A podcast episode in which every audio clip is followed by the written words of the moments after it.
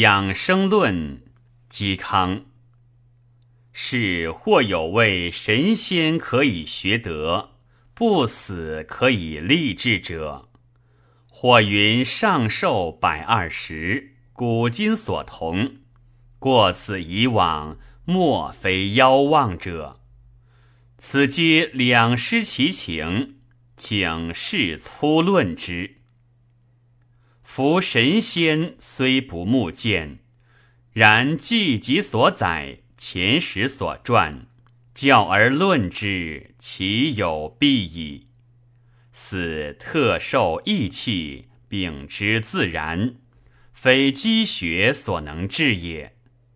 至于导养得理，以尽性命，上或千余岁，下可数百年，可有之耳。而世皆不精，故莫能得之。何以言之？夫服药求汉，或有福祸，而愧情一疾，焕然流离；终朝未餐，则萧然思食；而曾子贤哀，七日不饥；夜愤而坐，则低迷思寝；内怀阴忧，则达旦不明。净刷礼鬓，唇里发炎，仅乃得之。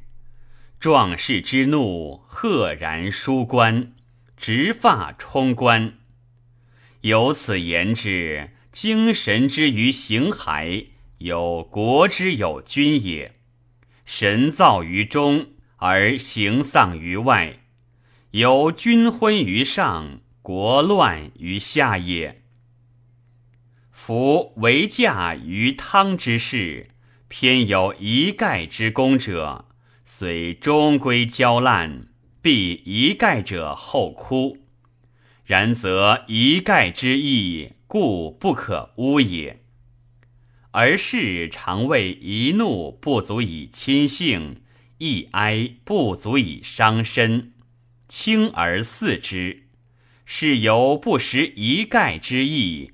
而忘家谷于汉苗者也。是以君子之行事神以立，神须行以存，勿生理之易失，之一过之害生。故修性以保神，安心以全身，爱憎不期于情，忧喜不留于意。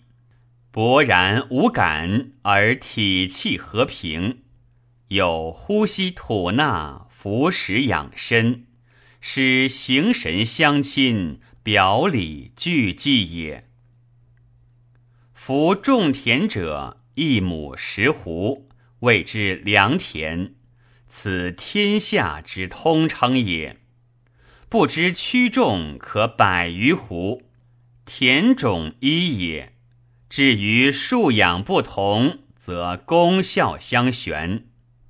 为商无十倍之价，农无百斛之望，此守长而不变者也。且斗令人众，鱼令人明，合欢捐粪，萱草忘忧，于志所共之也。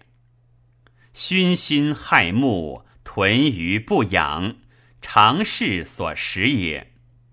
施杵头而黑，射石柏而香，景楚险而影，齿居近而黄。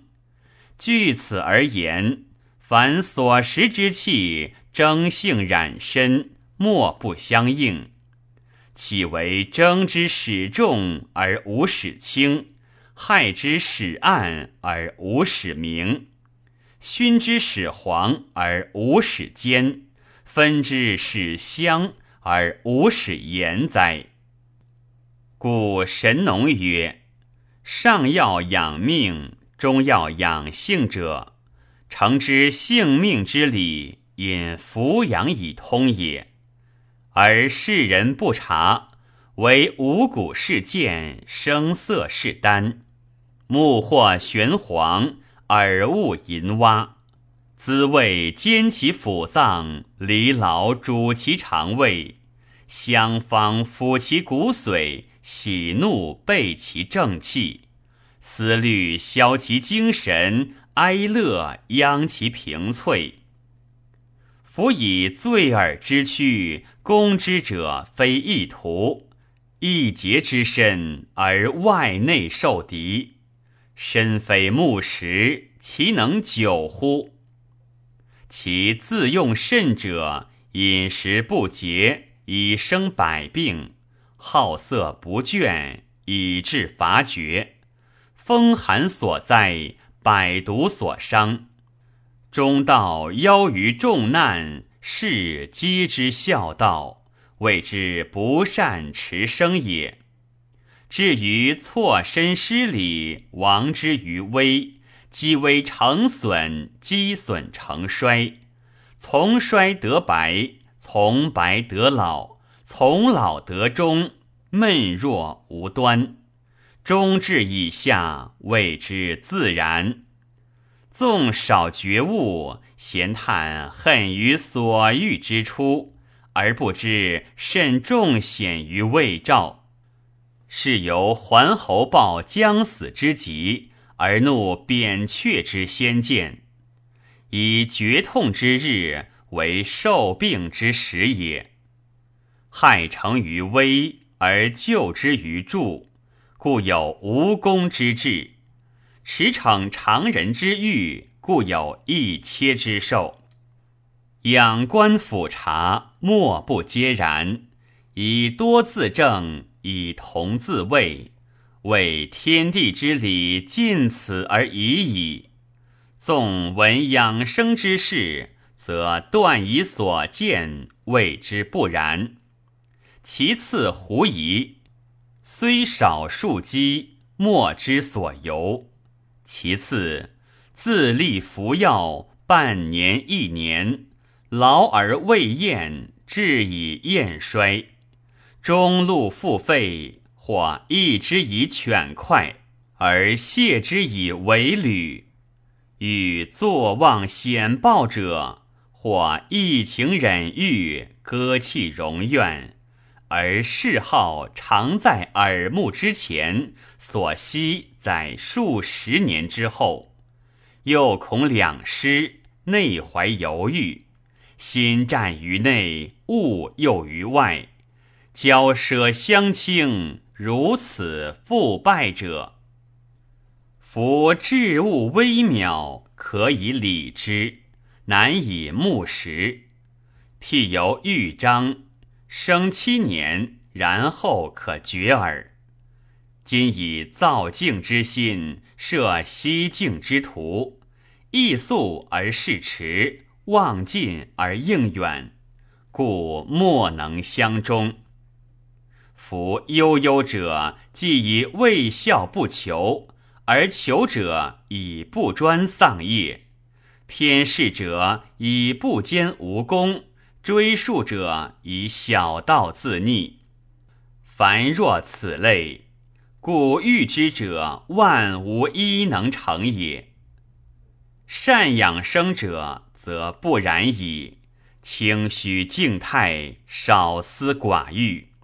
知名位之伤德，故呼而不迎，非欲而抢进也；识后位之害性，故弃而弗顾，非贪而后益也。外物以累心不存，神气以纯白独著。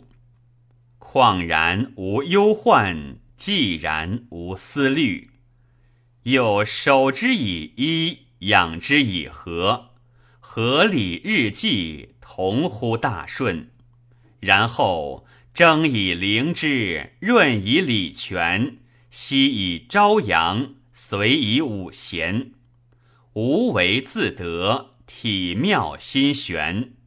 忘欢而后乐足，宜生而后身存。若此以往。庶可与县门比寿，王乔争年，何谓其无有哉？